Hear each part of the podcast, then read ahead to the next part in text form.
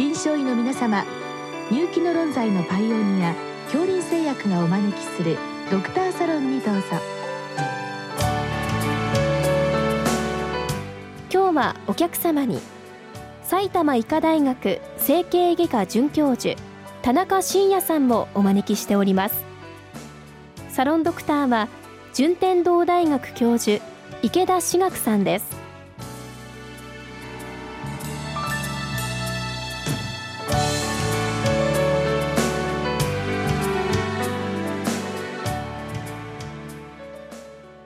田中先生よろしくお願いいたします。はい、えっと本日は分子標的治療薬を用いて骨粗しょう症の治療と書いてあるんですけども、はい、まあおそらく分子標的治療薬ってまあ最近出てきたと思うんですけれども、この使われ方ですね、ガイドライン上ではどうなってるんでしょうか？えガイドライン上ではですね、抗ランクル抗体であるプラリアが発売されたのは2013年なのでガイドラインに記載されていますが抗スクレロスチン抗体であるイベニティですねはこれについては2019年の発売なのでガイドラインにまだ記載されていません。でプラリアについてですが大腿骨筋部骨折椎体骨折非椎体骨折いずれも骨折抑制効果が認められているということがガイドラインで記載されているのみであります。でこの分子標的治療薬以外にもですね、はい、以前からビタミン D3 あるいはカルシウムそれからビスフォスフォネートとかございますけど、はい、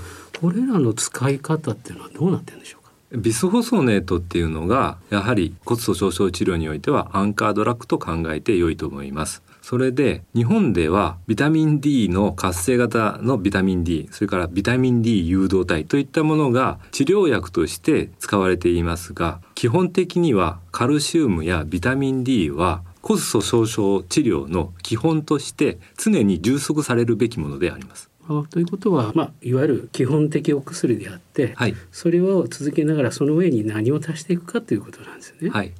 であの、まあ、たくさんお薬分子標的も含めてこう出てきてますけども、はい、どうやって選ぶんでしょうか？えー、選択の仕方になると私の試験になってしまいますけども骨粗しょう症治療っていうのはこの骨の新陳代謝を調節するものなんですね。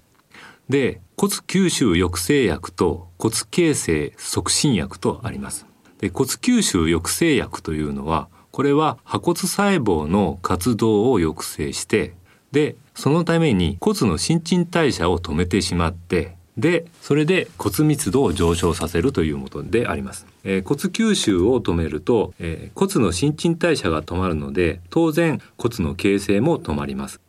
えー、そうするとえ、骨の新陳代謝のサイクルっていうのは3年ぐらいかかります。骨吸収と骨形成だけでだいたい1年ぐらいです。そうすると後の2年間はほとんど休止期間になるというわけです。でこの休止期間を非常に長く取れば取るほど骨に二次的な石灰化受動的な石灰化が起こるわけですね。そうすると骨密度が上がってくるということです。つまり骨吸収抑制薬っていうのは骨を増やす作用ではなくてで、えー、その骨そのものにカルシウムを沈着させていく新陳代謝を止めてカルシウムを沈着させていくことによって硬くしていくといった作用だと考えていただいたら良いかと思います。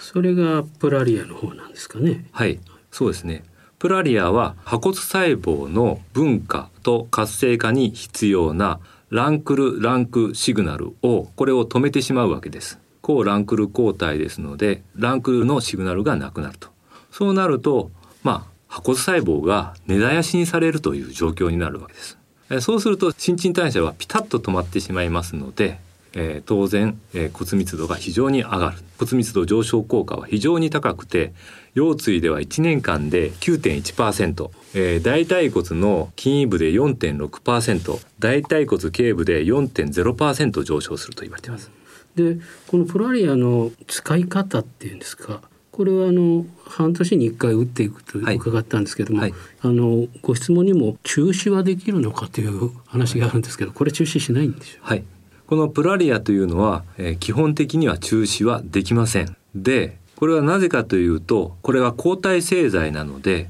6ヶ月を過ぎるとその抗体の作用がなくなりますでそうすると破骨細胞の活動が急に激しくなってオーバーシュート骨吸収のオーバーシュートを起こして、え骨密度が一気に下がります。またこのプラリアの最終投与から8ヶ月以上経つと多発性椎体骨折の危険性が上昇すると言われています。ですから基本的には中止はできないです。なるほど。一回始めたらずっと6ヶ月に1回打つってことですね。そうですね。はい、で、あのプラリアを使う時の注意点は何かございますか？はい。プラリアの発売前に実は多発性骨髄腫とかあとは固形がんの骨病変に対してランマークという同じ薬が倍量で投与可能でした。で、その時に低カルシウム結晶を起こして何名かお亡くなりになったという事故が起こりました。それでこのプラリアにはデノタスというカルシウムとビタミン D の合剤を投与することが保険で認められています。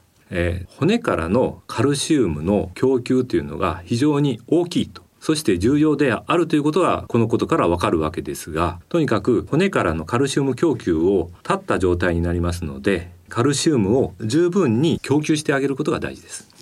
で次にあの2019年に販売になったイベニティなんですけども、はい、これに関しては投与法っていうのはどうなってるんでしょうか？イベニティは月1回の皮下注射です。で、それを12回やります。12回。はい。ということは1年ですね。1年です。そうするとそこで一応終了ということになるわけですね。はい。で、やめた時にプラリアみたいなことにはならないんでしょうか？イベニティに対しては中止後の多発椎体骨折とか急激なオーバーシュートとかっていったことは報告されていません。じゃあ一旦やめることはできるということですね。そうですね。ただ一旦やめてもこれ非常に高価なお薬でもありますので、せっかく増やした骨を維持させることが大事ですので先ほどのプラリアとかあとはビスホスノネートそういったものを投与してその新陳代謝を止めることによって増えた骨を維持させることが大事です。はい。そういったことでまああの後の療法ということですねこれは。そうですね後療法としてはそういったことをする必要があります。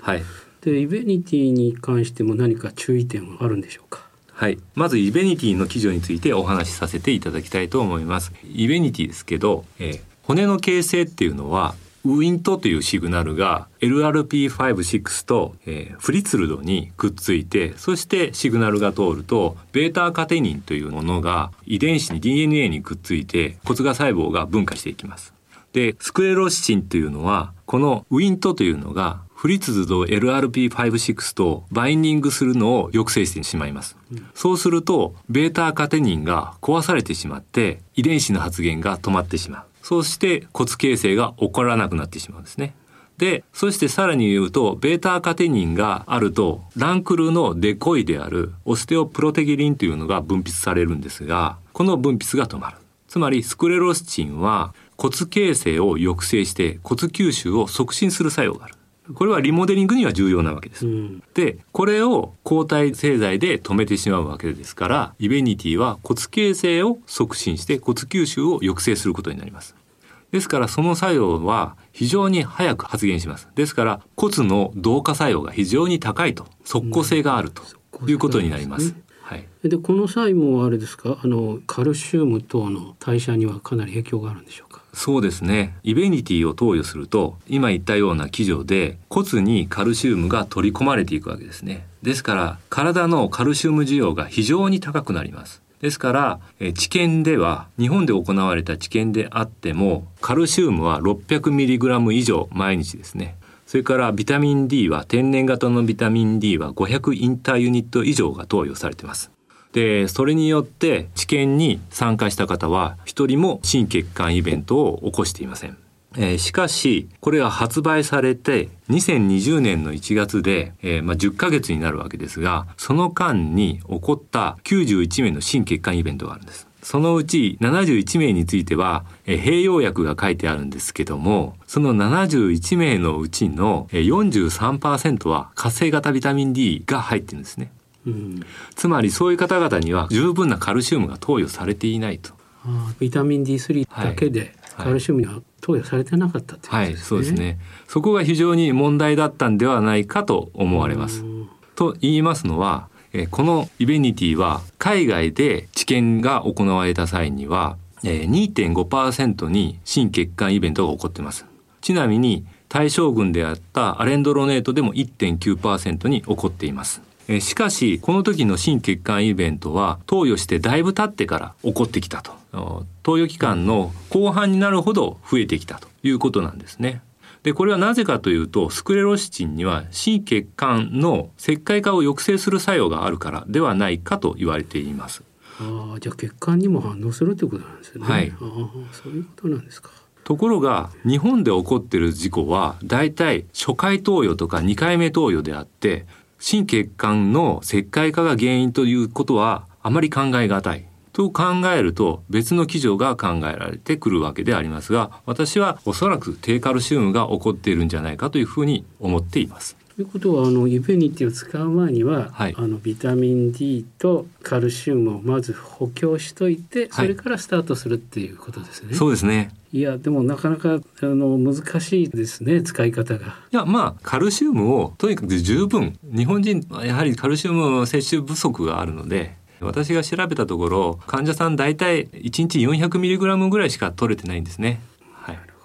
それで骨粗鬆症患者に対しては800から 1000mg ぐらい1日あたり投与しろと言われています。ですから骨粗鬆症治療としてはカルシウム量が全く足らない状態だと考えられます。でえー、それでもまあ活性型ビタミン D を投与すればある程度は腎からの再吸収を促進するのである程度は補えるとは思うんですが急激な変化についてはこれが対応できないんではないかというふうに思います。あの最後にちょっとお伺いしたいのが、はい、やはりこういったあの特殊なあるいは使い方が少し難しいようなお薬ですのでやはり整形外科の専門の先生あるいは骨代謝の専門の先生に治療をお願いすればいいんでしょうか？あの骨粗鬆症の患者さんが非常に多いんですね。えー、50代後半の女性の 20%70 代後半の女性の50%は骨粗鬆症と言われています。それほどに多い患者さんでしかも骨粗鬆症というのは50代から90代まで続くわけですよね。と考えるととても専門家だけでは対応できるものではありません。ですから内科の先生方にもこういった治療をやっていただきたいんですがただしその決してそのカルシウムっていうものを十分に充足することが骨粗鬆症治療の基本であるということを忘れないでいただきたいというところであります。なるほど。どうもありがとうございました。はいはい